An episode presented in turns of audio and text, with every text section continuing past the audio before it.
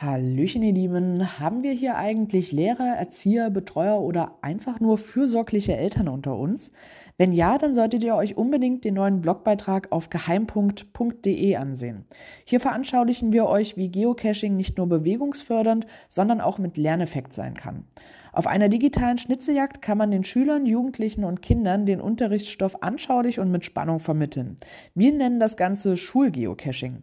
Mittels GPS sucht man hier verschiedene Stationen auf und jede Station birgt eine Aufgabe oder ein Rätsel, das es zu lösen gilt. Jenseits von Büchern und dem gewohnten Klassenzimmer lernen die Schüler an einem außerschulischen Lernort, der viele Aha-Momente bereithält.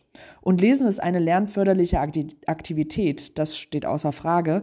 Doch eine bewegte und bewegende Ergänzung machen den Unterricht noch anschaulicher und Inhalte bleiben langfristig länger haften.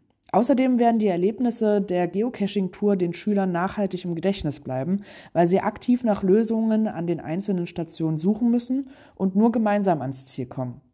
Teambuilding gehört demnach ebenso zur smarten Schnitzeljagd mit dem GPS-Empfänger. Jeder muss sein Können und seine Talente einbringen, um das Team vorwärts zu bringen.